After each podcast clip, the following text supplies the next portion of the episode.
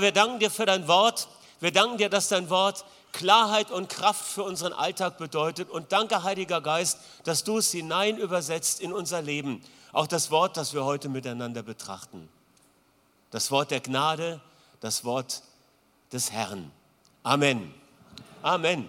Gut, wir haben ja Monatsthemen und das ist sehr gut. Das hat sich total bewährt, finde ich. Wer findet das auch von euch? Sind Monatsthemen gut? Die überragende Mehrheit. Und wir haben auch manchmal so ein Jahresmotto. Das haben wir nicht immer gehabt, aber in diesem Jahr hat uns sehr stark ein Gedanke beschäftigt, und zwar der Gedanke der Rückerstattung. Und das war so ein Jahresthema für dieses Jahr. Ich möchte heute gerne einen Text mit euch lesen aus 2. Könige 4, Vers 1 bis 7, eine interessante Geschichte. Hier ist die Rede von einer Frau, die zur Prophetengemeinschaft um Elisa gehört hatte. Sie bat den Propheten dringend um Hilfe. Mein Mann ist gestorben, sagte sie, Du weißt, dass er dem Herrn treu gedient hat. Nun ist der Gläubiger da gewesen, dem mein Mann noch Geld schuldet. Er will mir meine beiden Jungen wegnehmen und zu seinen Sklaven machen. Was kann ich für dich tun? fragte Elisa. Sag mir doch, was hast du noch im Haus? Nichts mehr, antwortete sie, nur noch einen kleinen Krug mit Olivenöl. Da sagte Elisa, Geh in der ganzen Nachbarschaft herum und leih dir Gefäße, alles, was du bekommen kannst. Dann geh in dein Haus, schließ hinter dir und deinen Kindern die Tür ab und gieß Öl in die Gefäße. Und immer wenn ein Gefäß voll ist, stellst du es beiseite. Die Frau ging in ihr Haus und schloss hinter sich und ihren Jungen die Tür ab. Die beiden reichten ihr die Gefäße hin und sie füllte das Öl ein. Schließlich waren alle Gefäße voll. Reich mir noch eins, sagte sie zu dem Jungen, aber der antwortete, es ist keins mehr da. Da hörte das Öl auf zu fließen. Die Frau kam zu dem Propheten Elisa und berichtete, was geschehen war. Elisa sagte, nun geh hin, verkauf dein Öl und bezahle mit dem Geld deine Schulden. Von dem, was noch übrig bleibt, kannst du mit deinen Söhnen leben. Was für eine Geschichte. Ein Versorgungswunder, wie es im Buche steht. Ein biblischer Klassiker. Ein alltagstaugliches Wunder. Was Elisa hier wirkte, das war für den Alltagsgebrauch, für das Leben, nicht zur Unterhaltung oder als Show-Effekt gedacht. Und so waren die Wunder Jesu, diese Explosion der Allmacht Gottes in Raum und Zeit, immer Zeichen seiner Güte Zeichen der Güte Gottes für die, die solch ein Wunder brauchen. Gott tut heute noch Wunder. Und einige sind hier, die das bezeugen können. Und wir werden auch noch schöne Geschichten hören. Wenn Gott solche Wunder wirkt, dann bestätigt und beglaubigt er seine Güte durch seine Macht. Was ist das für eine Geschichte? Schauen wir uns das mal genauer an. Diese Witwe war in einer verzweifelten Lebenslage. Ihre Lebensgrundlage war verloren gegangen. Und jetzt sollte sie durch die Versklavung ihrer Söhne ja im Grunde, es sollte ja alles genommen werden, weil damals war es ja klar, dass die Söhne für die verwitweten Elternteile sorgen. Ja, deshalb auch äh, die, der Jüngling zu Kain. Jesus erweckt ihn auf. Warum? Weil die Mutter brauchte ihn ja als Versorger in ihrem Alter. Das war damals ganz wichtig. Und so auch hier. Und was macht diese Frau, diese Frau des Propheten, der gestorben ist? Sie wendet sich an Elisa, der, ihrem der den verstorbenen Mann ja gut gekannt hatte und zu dem sie Vertrauen hat. Elisa, ein Prophetenvater sozusagen. Er hat Elia beerbt und ist selbst ein äh, Lehrer, ein, ein Leiter von Propheten gewesen. Und Elisa hört sich ihre Not bereitwillig an. Und aus dem, was die, was die Witwe dem Elisa mitteilt, wird ganz klar, dass ihr Mann einen guten Ruf hatte. Ja, dein Knecht fürchtete den Herrn. Mit anderen Worten, dieser Mann war integer und das war in einer Zeit des geistlichen Niedergangs nicht leicht. Und wahrscheinlich gehörte er zu den wenigen, die übrig geblieben waren und ihre Knie nicht vor dem Götzen Baal gebeugt hatten. Und deshalb waren sie in eine materielle Notlage gekommen. Und wenn es heißt, dass er Schulden hatte, dann nicht, weil er auf großem Fuß leichtsinnig oder verschwenderisch gelebt hätte. Wahrscheinlich war er durch die Verfolgung ja, der Baals-Anhänger in diese Notsituation gekommen. Normales Arbeiten war für ihn nicht mehr möglich. Und so kam er in diese finanzielle Bredouille. Und der Gläubiger oder die Gläubiger, sie waren hartgesotten und ohne Rücksicht, kein Mitleid. Sie würden sogar diese beiden Jungen, die Söhne, die ja für, den, für die Witwe so überlebensnotwendig waren, Die Gläubiger würden diese Jungen mitnehmen, damit sie die Schulden abarbeiten. Was macht Elisa? Elisa hilft der Witwe auf eine Weise, die es dieser Witwe möglich macht, alle Schulden zu begleichen und den Lebensunterhalt für sich und ihre Familie für die Zukunft zu sichern. Das ist Existenzsicherung. Wie geht er vor? Das ist doch total interessant. Er spricht nicht nette Worte. Liebe Frau, geh hin, wärme dich und iss dich satt. Er beginnt auch keine Sammlung unter den anderen Propheten, die er kannte. Die hatten ja auch kein Vermögen oder kaum. Und er speist sie auch nicht mit einer milden Gabe ab, um die dringende Not etwas zu lindern, sondern er ermöglicht ihr eine solide Entschuldung durch den Verkauf dieses Öls und eine Existenzgrundlage durch den Überschuss. Ich finde das so genial, ihr Lieben. Gottes Versorgungswunder sind immer Doppelwunder. Amen. Sie gehen über die Bewältigung der aktuellen Not hinaus. Wie war es denn bei der Speisung der 5000? Fünf Brote und zwei Fische, das war die Saat. Und 5000 plus Menschen wurden gesättigt und zwölf Körbe voll blieben übrig. Wie war es denn bei der Sammlung für den Bau der Stiftshütte? Das Volk bringt viel mehr als genug zur Verwendung für die Arbeiten, sodass noch etwas übrig bleibt, kann man nachlesen 2. Mose 36. Und Paulus beschreibt das mit den folgenden Worten.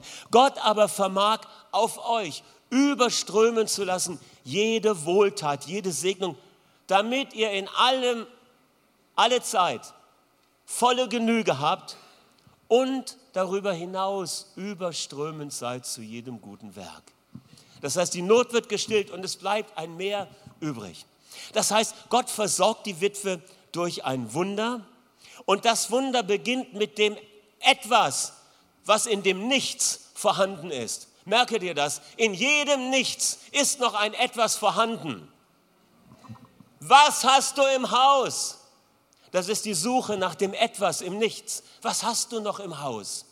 Versorgungswunder beginnen immer mit dem, was vorhanden ist. Entdecke das kleine etwas in dem großen Nichts. Beispiel, zwei Brote, ein paar Fische. Das kleine etwas im großen Nichts. Wir haben keine Speise, um sie alle zu sättigen. Herr, schick sie nach Hause. Was habt ihr? Brote und Fische, eine Handvoll. Zwei, drei Kapitel vorher in 2. Könige, Herausforderung, die Speise ist vergiftet. 20 Gerstenbrote werden auf einmal für eine Hundertschaft von Soldaten ausreichen. Was habt ihr denn noch? 20 Gerstenbrote, 100 werden satt. Oder wie war es bei der Hochzeit zu Kana? Sie haben keinen Wein mehr. Ja, was habt ihr denn? Ja, wir haben Wasserkrüge. Halleluja. Das ist das kleine Etwas in dem großen Nichts. Kein Wein, keine Feier. Was habt ihr? Wasser.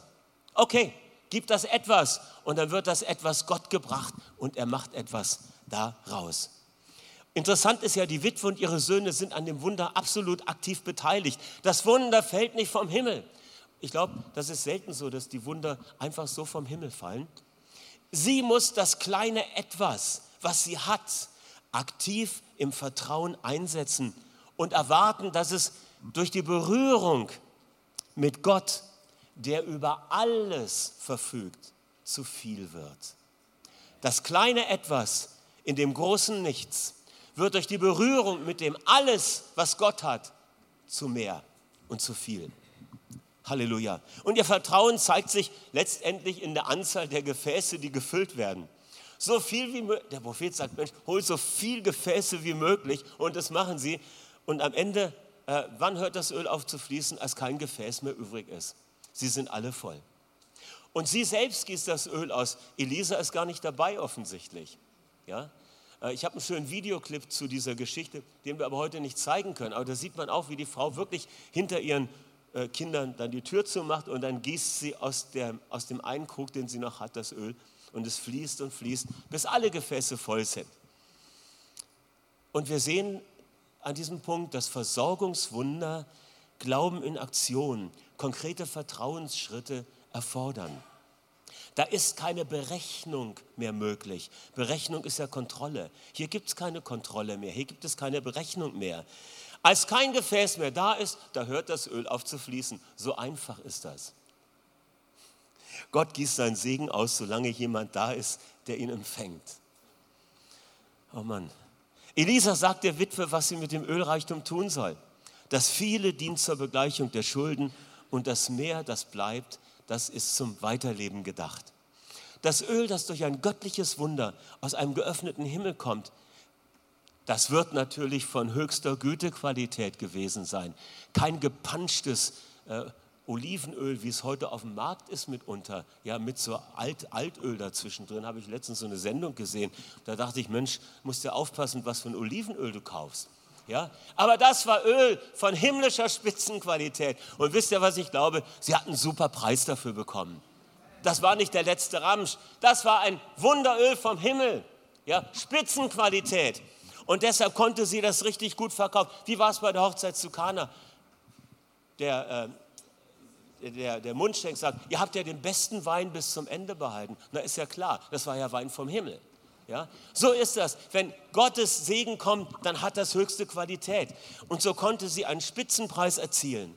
Für Gott ist das Beste gerade gut genug. Erstens bezahlt sie die Schulden, sie ist wieder frei. Und das ist die erste Priorität. Niemand nichts schuldig sein müssen. Was für eine Freiheit. Was für eine Und das zweite, den Überschuss, den hortet sie nicht, sondern sie gebraucht ihn zum Weiterleben und zur Investition, zur Existenzgrundlage für die Zukunft. Starke Geschichte, mir gefällt die irgendwie. Das Versorgungswunder hat zwei Lektionen für uns. Das Erste, was wir verstehen, ist, äh, die Frage ist nicht, wo wir auf der Erde die nötigen Ressourcen finden, sondern wie wir die Ressourcen des Himmels freisetzen. Ihr Lieben, das ist unsere größte Herausforderung. Was machen wir denn normalerweise, wenn wir eine Not haben? Der Computer hier oben drin, der geht an und überlegt, welche Möglichkeiten habe ich noch? Wen kann ich noch fragen? Was kann ich noch tun? Da, ja, ist so. Es ist ja auch nicht falsch, mal zu überlegen und eine Bestandsaufnahme zu machen. Aber versteh bitte, die Ressourcen, die du brauchst, die kannst du suchen und du wirst sie nicht finden, weil deine Not immer größer oder oft größer sein wird als die Ressourcen. Es ist wichtig, die Ressourcen des Himmels freizusetzen. Und die Frage ist, wie können wir Ressourcen, äh, es ist nicht die Frage, wie kriegen wir mehr Ressourcen fürs Reich Gottes irgendwo gesucht und gefunden, sondern wie setzen wir die Ressourcen des Himmels frei. Das ist das Geheimnis. Ich habe gerade ein Gespräch gehabt am Freitag mit einem Mann, der in einer anderen Stadt ein Gebetshaus aufgebaut hat. Und es kam der Tag, wo sie vor der Herausforderung standen, äh, ein Gebäude zu mieten und dann haben sie es zum Kauf angeboten bekommen. Und das Ganze war irgendwie auch so eine verrückte Geschichte, weil die hatten ja auch das Geld nicht. Aber es war dann so ein älterer Herr, der auch gläubig ist, der war in der Bank und der hat dann ihnen so einen Finanzierungsplan gemacht. Und dann haben sie das wenige, äh, das etwas, was sie in dem großen Nichts haben, um so ein Haus zu kaufen, eingesetzt. Und Gott hat das alles für sie geregelt, dass sie es äh, machen konnten. Ja? Es geht aber nur durch Hingabe. Und hier geschieht es durch einen Glaubens, äh, durch Glaubenskontakt wird die Ressource des Himmels freigesetzt. Indem wir das wenige, was wir im Haus haben, da, was wir ja beinahe übersehen, ja, wir übersehen das so leicht was wir im Haus haben. Wir hatten mal eine finanzielle Herausforderung, also ich meine jetzt eine von vor langer Zeit. Das war in den 1970er oder 80er Jahren, hatten wir eine Gebetsnacht auf der ersten Etage und dann fand jemand in der Gebetszeit eine Münze, ich weiß nicht mehr, waren es zehn, zehn Pfennige oder sowas oder eine Mark, ich weiß es nicht mehr. Aber es war, als wenn Gott redet und sagte, äh, die Versorgung ist im Haus, sie liegt im Haus. Ja, und es war eine Freisetzung dann auch um Ressourcen äh, freizusetzen. Okay. Und dass das wenige, was wir manchmal übersehen, im Vertrauen auf Gott, dass wir das in die Waagschale werfen, das brüskiert oft unseren Verstand und unsere Art, dass wir uns selber helfen möchten und das alles äh, berechnen wollen und dann sind wir so klug und so clever. Und einer der Hauptgründe, warum oft Ressourcen fehlen, liegt sehr wahrscheinlich darin, dass wir diese versteckte Neigung zur Selbsthilfe haben. Ja? Bitte, ich rede nicht vom Nichtstun, das ist nicht der Punkt. Es geht um diese innere Haltung, dass wir denken, wenn wir es nur klug genug anstellen, dann klappt es. In mir ist keine wahre Weisheit, ich rühme mich nicht eigener Kraft. Ja? Äh, Der Heilige Geist Weisheit und dann gehst du Gehorsamsschritte. Okay, das ist das eine.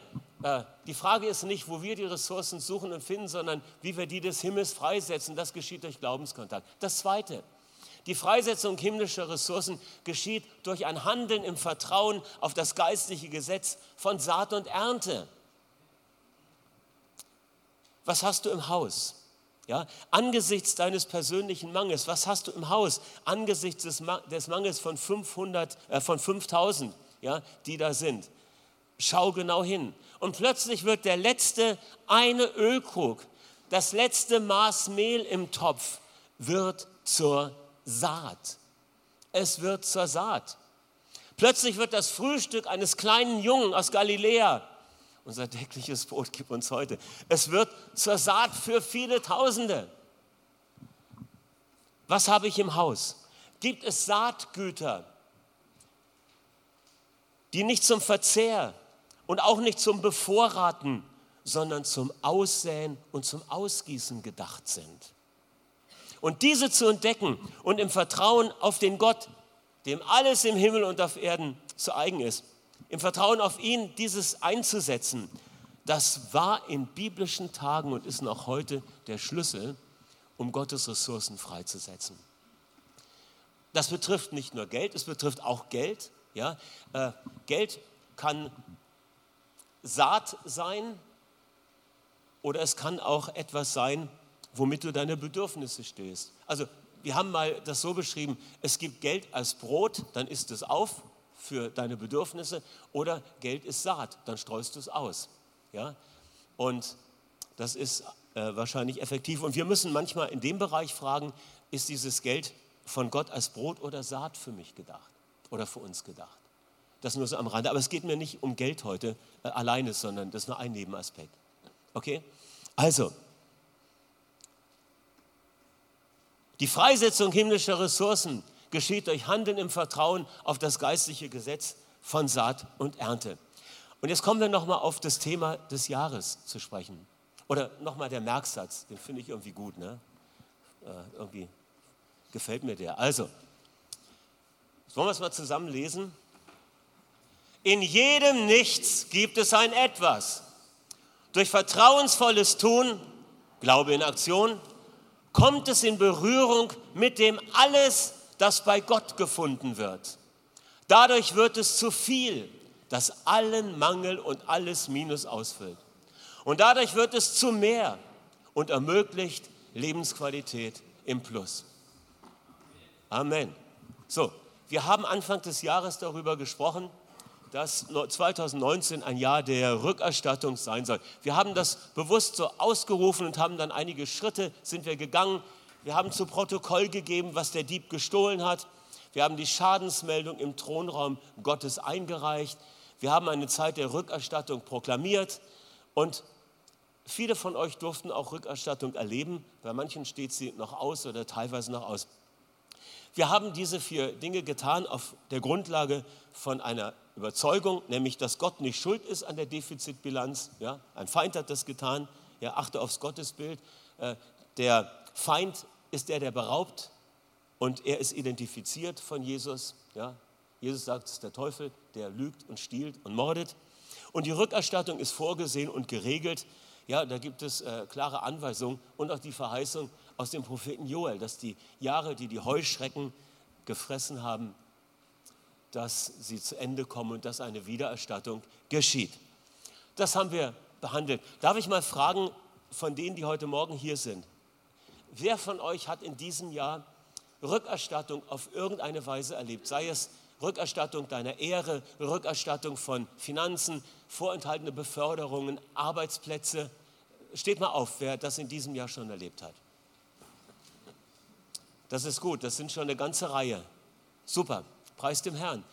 Danke, ihr dürft euch gern widersetzen. Euch möchte ich bitten, dass ihr eure Erfahrung kurz aufschreibt und dass ihr sie uns gebt, damit wir dann auch die Sache zur Ermutigung weitergeben können. Ja? Wer wartet noch auf die Rückerstattung, für die schon gebetet worden ist? Ja, das sind ja auch noch einige. Das ist eine ganze Reihe. Okay, dann wollen wir auch da weiter vertrauen, weil Rückerstattung ist angesagt Und das Jahr ist auch noch nicht zu Ende und Gott handelt auch über das Jahresende hinaus. Okay? Also bleibt entspannt und vertrauensvoll, ist ganz, ganz wichtig. Ich habe mir überlegt, gibt es vielleicht etwas, was wir tun können oder was ich tun kann, um die Rückerstattung und, und also äh, was kann ich tun, um Rückerstattung und himmlische Ressourcen heute und im kommenden Jahr freizusetzen? Gibt es etwas, was ich tun kann? Was ich vielleicht sogar tun muss? Ein geistliches Prinzip. Wir sprachen ja schon, es gibt also ein Gesetz von Saat und Ernte. Und das ist ganz, ganz wichtig, dass wir das im Blick behalten. Ja, was kann ich tun? Und die Antwort lautet, es gibt tatsächlich etwas, was ich tun kann. Das ist nämlich Handeln im Vertrauen auf das Gesetz von Saat und Ernte, weil das ist der Schlüssel zum Erleben der Güte Gottes heute und im neuen Jahr. Amen. Ganz kurz, das ist eigentlich ein Thema, was man ausführlicher behandeln kann, aber ich gebe euch ganz kurz ein paar Stichpunkte zum Saatglauben. Es gibt einen Mann, äh, kennt jemand von euch Oral Roberts? Ein ganz bekannter Glaubenslehrer, der viel mit Gott erlebt hat, Höhen und Tiefen, aber viel bewegt hat. Und es gibt ein Büchlein von ihm, es gibt es heute gar nicht mehr, äh, das heißt Das Wunder des Saatglaubens. Das ist auch so ein Klassiker der Glaubensliteratur. Und er hat wirklich ganz viele Menschen ermutigt und positiv beeinflusst. Und dieses Wort Saatglauben, das ist stark mit seiner Person verbunden. Deshalb erwähne ich seinen Namen auch hier. Drei Prinzipien des Saatglaubens. Was ist wichtig? Das erste, erkenne, dass Gott deine Quelle ist. Ihr Lieben, es ist ein Unterschied zwischen der Quelle und dem Kanal, durch den die Versorgung kommt. Es gibt eine Quelle der Versorgung, es gibt eine Quelle, wo Rückerstattung äh, losgesandt äh, wird und es gibt einen Kanal. Und das dürfen wir nicht verwechseln. Ja? Gott ist die Quelle und er kann jeden beliebigen Kanal gebrauchen. Wir sind oft fixiert auf die Kanäle, weil das sind so die Dinge, die wir berechnen können. Ja? Ah, da habe ich noch eine Tante, äh, vielleicht kriege ich da mal eine Erbschaft oder da kommt noch eine Rückzahlung von der Versicherung oder so. Und so überlegen wir oft, aber mach dich frei davon. Erkenne, Gott ist deine Quelle und der Kanal ist für ihn beliebig. Amen. Zweitens, handle. Erkennen ist das eine, handeln ist das zweite. Geben ist produktiv. Wer reichlich sät, wird reichlich ernten. Jesus sagte mal, geben ist produktiver als nehmen. Wir kennen das so in der Übersetzung, geben ist seliger als nehmen. Geben ist produktiver als nehmen. Nehmen ist auch gut und wichtig, ja, wir nehmen ja ständig Gnade. Aber geben ist produktiv. Es heißt im Buch der Sprüche, einer streut aus und hat immer mehr. Lass dein Brot übers Wasser fahren Klammer auf, investiere in die Mission, Klammer zu. Es wird zurückkehren nach vielen Tagen, reichlich und vermehrt. Gott ist die Quelle. Handle im Glauben und gib. Geben ist produktiv. Und das Dritte, erwarte, du wirst Gutes erleben. Nochmal zum Geben. Es geht, wie gesagt, nicht nur um materielle Dinge. Es geht darum, Wertschätzung weiterzugeben. Weißt du, dass viele Menschen sterben, innerlich sterben aus Mangel an Wertschätzung. Da ist gerade ein gutes Buch rausgekommen von einem äh, äh, Psychologen. Wertschätzung heißt das Buch. Hannelore hat mir so einen Artikel vorgelesen. Ich habe es dann, sie ist ja nicht hier, ich habe es bestellt für Weihnachten für sie. Psst, nicht weiter sagen. Ein starkes Buch. Und ich hoffe, dass sie auch über das Thema mal was weitergibt. Ist total spannend. Wertschätzung oder Freundlichkeit. Gab früher mal einen Schlager, ich glaube von Udo Jürgens lächelt dir mitten im Stadtgewühl ein ganz Fremder zu, der so denkt wie du. Ja, dann hast du gute Gefühle. Gib was weiter, es kommen gute Dinge zurück. Okay, in allen Bereichen, ihr Lieben, in allen Bereichen. Du betest für jemanden, du gibst jemandem deine Zeit, obwohl du Wichtiges zu tun hättest und irgendwo schenkt Gott dir das zurück. Manches Mal habe ich gedacht, Mensch, das passt mir jetzt überhaupt nicht, dass die Person äh, jetzt gerade sagt, kann ich mal kurz kommen.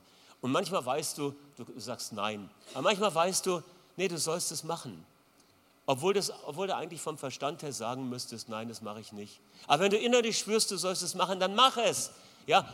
Und Gott wird dir Gnade geben, dass du Gutes erlebst. Also, dein Handeln im Vertrauen setzt Wunder frei. Streu aus und du wirst etwas zurückerhalten. Und das dritte ist eben erwarte.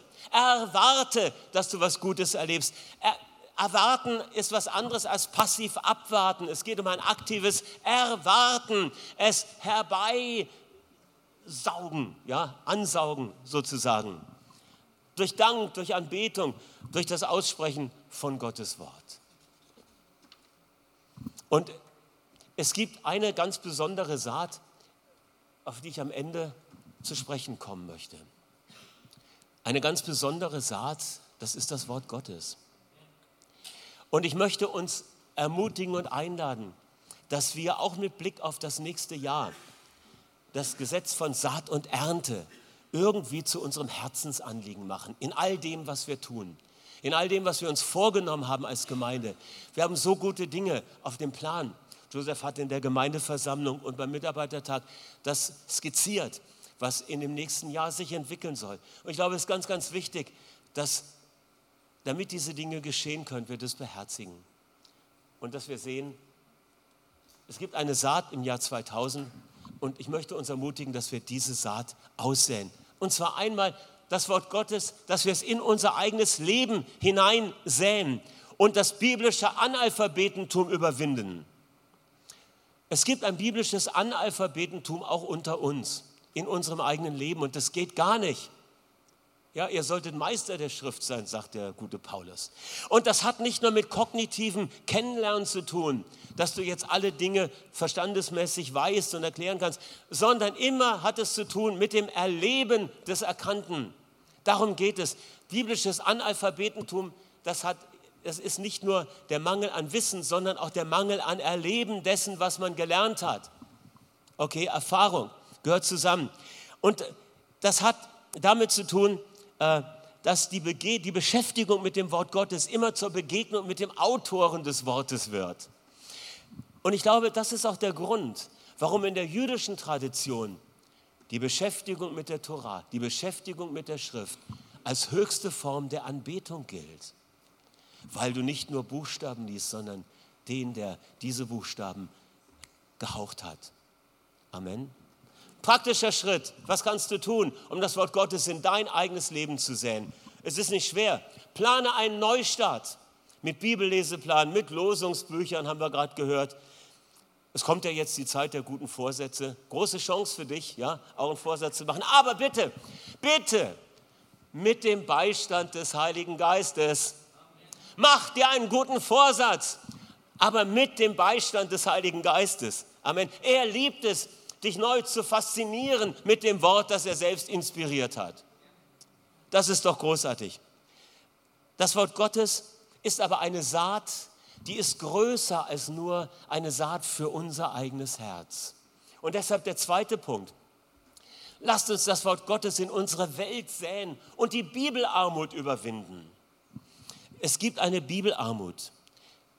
Ich weiß nicht, wir haben wahrscheinlich mehrere Bibelübersetzungen im Regal. Unser Problem ist, dass wir in, unserer, in unserem Umgang mit Gottes Wort analphabetisch mitunter sind. Ja, wir haben nicht zu wenig äh, Zugang zum Wort Gottes. Aber es gibt viele Zeitgenossen, die haben keine Bibel-App auf ihrem Smartphone und die haben schon gar keine gedruckte Bibel zu Hause. Und ich glaube, hier können wir was tun. Bibelarmut gibt es natürlich unter den unerreichten Volksgruppen. Und deshalb ist ein Weg, die Bibelarmut zu beseitigen, natürlich, dass wir die wichtige Arbeit von Bibelübersetzung unterstützen durch Gebet und durch Missionsopfer.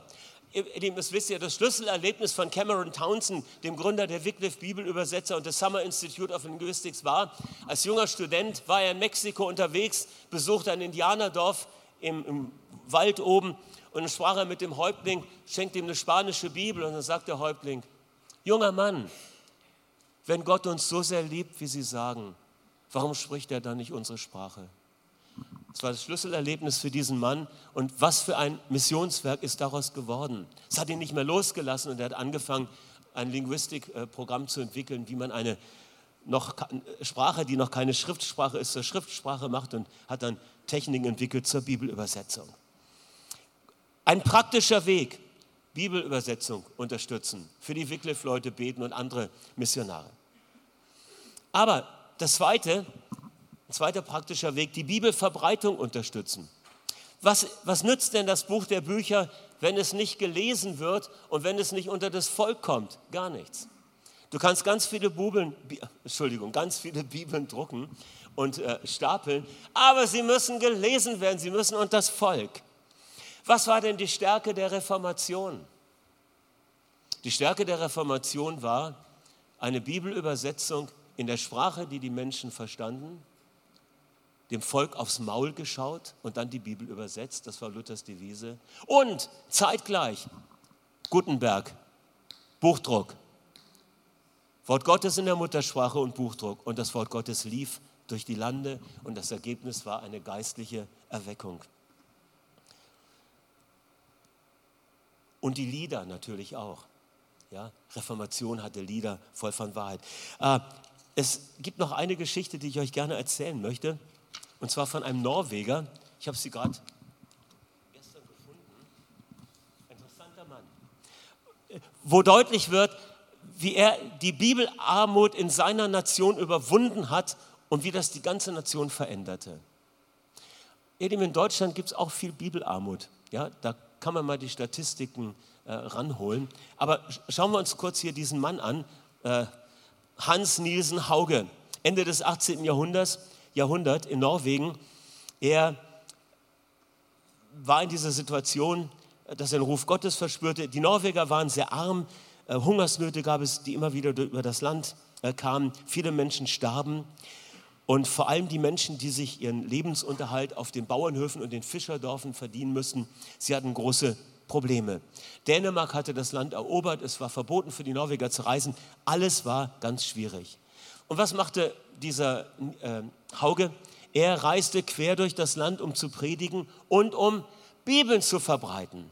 Ja, er verteilte Bibeln und er hatte nach acht Jahren die Bibel im ganzen Land verteilt. Und dazu hat er 15.000 Kilometer zu Fuß oder auf Skiern zurückgelegt. Das war seine Lebensberufung, seine Mission. Und das Interessante ist, er hat nicht nur die Bibel verbreitet, sondern er hat die Bibel auch studiert und hat aus der Bibel Hinweise für die Landwirtschaft, für die Kindererziehung, für einen ehrlichen Handel äh, herausgezogen, hat den Menschen geholfen, Geschäfte zu gründen und Wohlstand zu erwerben. Und er wurde zum Bestsellerautor. Hört euch das an. 200.000 gedruckte Bücher. Das ist eine beachtliche Anzahl, weil Norwegen damals nur 900.000 Einwohner hatte. Das ist ein Hammer, ne? So eine Auflage hätten wir auch gern mal. Und er startete 30 Unternehmen an verschiedenen Orten. Papierfabrik, Stampfmühle, Knochenmühle, Getreidemühle, Gerberei und Gießerei. Und dadurch veränderte er die Wirtschaft des Landes. Alles, weil er bewegt war vom Wort Gottes. Das ist doch der Hammer. Und jetzt kommt noch was dazu. Zu der Zeit, als er die Bibel verbreitete, waren die meisten Norweger Analphabeten. Und was hat er gemacht? Er hat Schulen gegründet damit die Leute lesen lernten. Und das Ergebnis war eine Veränderung der Gesellschaft. Die damalige Obrigkeit hat das nicht gemocht. Es war ihnen gar nicht angenehm und er war zehn Jahre im Gefängnis und starb mit äh, 54 Jahren, mit 52 Jahren, ja, weil er im Kerker war. Aber er hat so viel bewegt. Er hat äh, Studiengruppen, er hat etwa 1000 Klein, Joseph, 1000 Kleingruppen hat er ins Leben gerufen und hat dadurch die Menschen äh, dahin geführt, dass sie miteinander die Bibel betrachten und einander im Lichte der Bibel auch bewerten. Was für ein Mann! Er hat die Bibelarmut erkannt und hat etwas dafür getan. Und ich habe mir gedacht, wisst ihr was? Früher habe ich zu Weihnachten immer irgendwie Wort Gottes verschenkt mit den anderen Geschenken. Und ich habe mich gefragt, was für ein Tor, dass ich das so wenig jetzt mache. Und ich habe mir vorgenommen, das ändere ich dieses Jahr. Und es gibt ein paar Geschäfte hier unten, die kriegen alle ein Weihnachtsgeschenk von uns. Ja, und da wird Wort Gottes dabei sein, neben einer anderen Kleinigkeit, über die Sie sich freuen. Aber Wort Gottes wird dabei sein. Und ich möchte euch einladen, scheut nicht zurück. Es ist doch ganz klar, Menschen werden errettet nicht durch geistreiche Sprüche. Die sind gut, ich liebe auch geistreiche Sprüche, aber sie sind wie der Mond, der von der Sonne sein Licht bekommt. Es ist viel besser, ihnen das Wort Gottes zu geben, ja, weil das ist das Original, da ist mehr Kraft drin. Und deshalb ermutige ich euch, dass ihr Wort Gottes weitergebt. Ihr habt von äh, das Angebot gehört vom Buchladen. Ich habe draußen noch was anderes. Wir haben ganz viele hunderte Kalender geschenkt bekommen vom CVM. Die könnt ihr euch mitnehmen, könnt ihr den Nachbarn in den Briefkasten werfen. Das sind gute Worte, Bibelverse und hinten ein paar gute Gedanken. Nehmt das bitte alles mit und verteilt das. Ja, oder verschenkt es, packt es schon ein. Und wenn jemand noch keine Bibel hat oder noch eine Bibel braucht, hier habe ich auch noch ein paar Bibeln. Das ist jetzt so eine Sonderausgabe, genau, Sonderausgabe. Könnt ihr euch mitnehmen nachher und äh, dann auch für euch selber nehmen oder verschenken. Und damit sind wir am Ende. Wir haben einen Plan. Wir werden uns nicht mit dem Status quo abfinden, sondern wir werden in unser eigenes Leben hineinsäen und wir werden in unsere Nachbarschaft, in unser Land und die Nation das Wort Gottes neu hineinsäen. Lasst uns das Wort Gottes zum Thema machen. Was war denn beim Cornelius? Ja, er bekommt die Botschaft durch den Engel, der zu ihm kommt. Ruf den Petrus. Er wird Worte sprechen, durch die du lebst. Durch diese Worte wirst du gerettet. Er wird Worte zu dir sprechen, durch die du gerettet wirst. Menschen werden immer noch durch Worte gerettet. Ihr Lieben, die Verpackung ist auch gut, aber der Inhalt ist das Wichtigste. Lasst uns beten. Wir wollen im Gebet einige Schritte gehen und dann gehen wir auch gleich ins Abendmahl dann mit hinüber. Und die Gebetsschritte, ich werde einfach, wenn es euch recht ist, in ein Gebet leiten und ihr dürft euch damit eins machen. Und die Gebetsschritte werden sein, dass wir Gott danken für alle erlebte Rückerstattung. Und bitte meldet euch mit euren Erfahrungsberichten, dann stärkt den Glauben. Ja? Und dann, zweiter Schritt ist Umkehr. Wir kehren um zu Gott, der unsere Quelle ist. Und dann geben wir uns neu hin. Ja, mit der Hilfe des Heiligen Geistes werden wir Saatglauben praktizieren. Und Gott wird dir zeigen, was du tun sollst. Und dann rufen wir eine reiche Ernte herbei und wir ehren Gott, der das Jahr, dieses Jahr mit seiner Güte krönt und auch einen guten Anfang fürs Neue schenkt. Und dann werden wir zum Abendmahl übergehen. Die Abendmahlshelfer können sich schon mal hier vorne hinstellen, aber bitte noch nichts äh, machen, einfach nur da sein. Und wenn ihr mögt, dann dürft ihr aufstehen. Und dann werden wir diese Gebetsschritte kollektiv gehen. Und erwarte, dass der Heilige Geist dich berührt und dass er konkret auch zu dir spricht. Herr unser Gott, wir danken dir heute. Wir danken dir für alle erlebte Rückerstattung. Wir danken dir für das, was du getan hast und was viele vorhin auch schon bezeugt haben durch ihr Handzeichen. Herr, und heute kehren wir um zu dir, der du unsere Quelle bist. Wir kehren um zu dir, der du unsere Quelle bist und wir sagen, auf dich allein vertrauen wir. Wir suchen nicht hier und dort, sondern wir suchen dich. Herr, mit der Hilfe des Heiligen Geistes geben wir uns dir hin und wir entscheiden uns, neu Saatglauben zu praktizieren, im Vertrauen zu säen, zu unterscheiden, was Brot und was Samen ist. Bete, dass du zu unseren Herzen sprichst. Und wenn wir selbst mit Tränen säen, so wissen wir, wir werden mit Freuden ernten. Und so danken wir dir, dass jede Saat von dir die Verheißung einer Ernte hat. Und wir rufen diese Ernte herbei. Lass die Ernte kommen in Jesu Namen. Das, was schon gesät worden ist und das, was jetzt gesät werden wird, es ist verbunden mit einer Ernte. Und wir beten, dass diese Ernte sich manifestiert auf vielfältige Weise, weil der Himmel geöffnet ist. Wir rufen eine reiche Ernte herbei. Herr, wann immer wir dein Wort sprechen, wir erwarten, dass es Frucht trägt. Wann immer wir Menschen umarmen und deine Liebe weitergeben, wir erwarten, dass es Frucht bringt. Preis sei dir.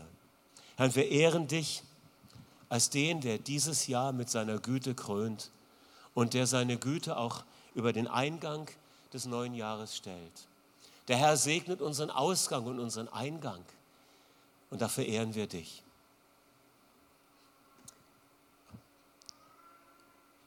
Amen.